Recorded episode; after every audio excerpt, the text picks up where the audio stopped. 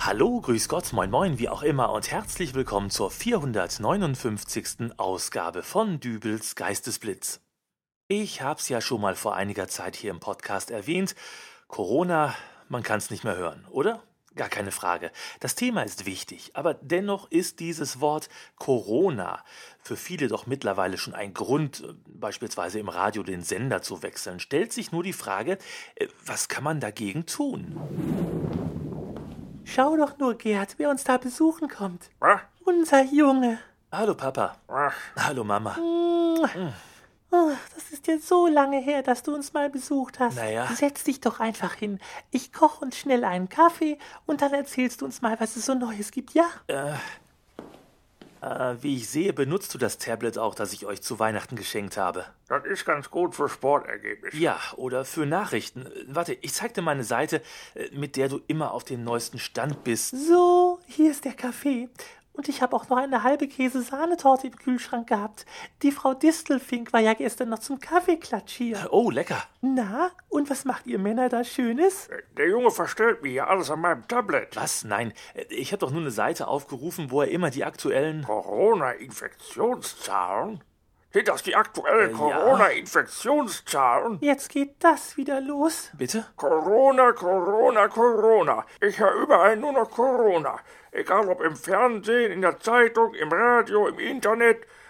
Überall nur noch Corona. Ja, aber das ist ja auch ein großes Thema. Aber ich kann es nicht mehr hören. Hat er das öfter? Er ist da sehr dünnhäutig geworden. Allein dieses Wort. Corona. Äh, Ach Gott, jetzt hat er eine Idee gehabt. Äh, ist das schlimm? Jutta, von heute an ist das Wort Corona in diesem Haus nicht mehr gestattet. Ja, wenn du meinst. Wie jetzt nicht mehr gestattet? Na, wir, wir sagen das jetzt hier nicht mehr. Hier ist jetzt, äh, dingensfreie Zone. Ja, aber das merkst du jetzt gerade selbst, wie gut das funktioniert, oder? Äh, Willst du jetzt jedes Mal Dingens sagen, wenn du stattdessen Corona Na. meinst?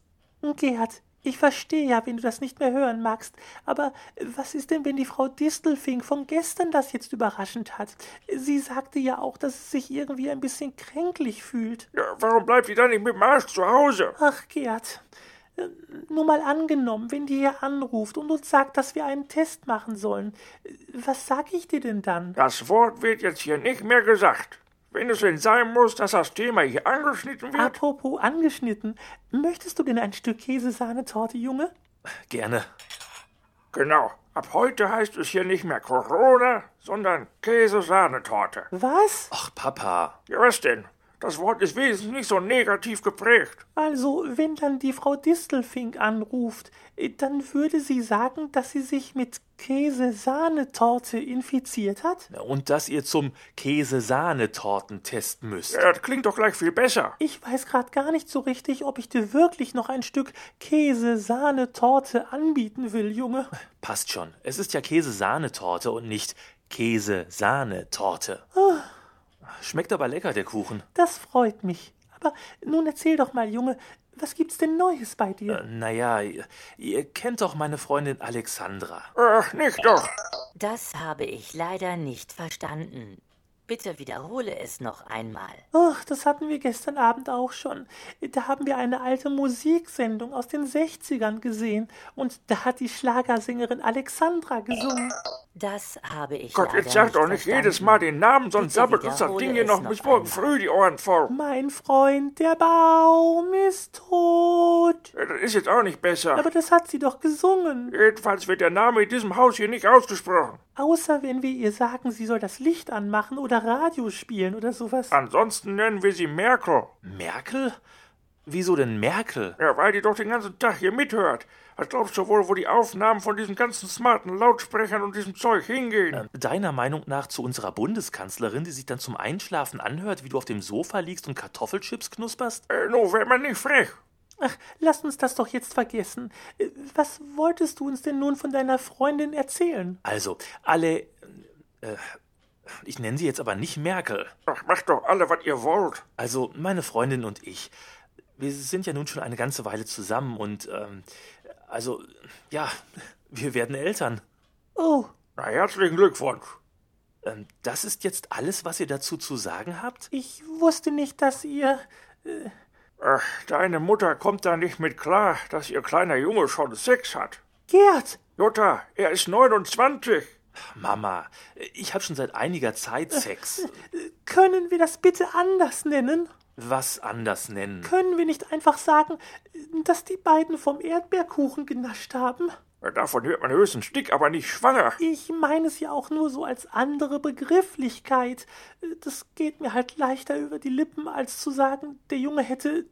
äh, Er hatte halt Erdbeerkuchen. Warum werden denn hier alle Dinge, die ihr nicht beim Namen nennen wollt, mit Ersatznamen aus deinen Backbüchern versehen? Ja, nun nimm's ihr mal nicht krumm. Ach, wer ist denn hier derjenige, der Corona und Käse-Sahnetorte gleichsetzt? Junge, Und was ist so schlimm daran zu sagen, dass meine Freundin und ich Sex haben? Erdbeerkuchen. Jo, mit Sahne. Papa, Ach ja, ja. Aber was ist denn so schlimm daran, wenn wir es uns mit diesen kleinen sprachlichen Änderungen ein bisschen leichter im Alltag machen? Wir wissen doch alle, was gemeint ist, wenn der Papa sagt, dass er nichts mehr von Käse-Sahnetorte hören will. Oder wenn deine Mutter besser damit klarkommt, äh, wenn du davon erzählst, wie du Erdbeerkuchen mit Merkel isst. mit Merkel?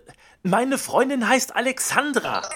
Das habe ich leider nicht verstanden. Ja, das hast du ja wieder toll hingekriegt. Wiederhole es noch einmal. Ich glaube, ich gehe jetzt besser. Ich komme später nochmal wieder, wenn ihr wieder normal geworden seid. Aber nicht doch.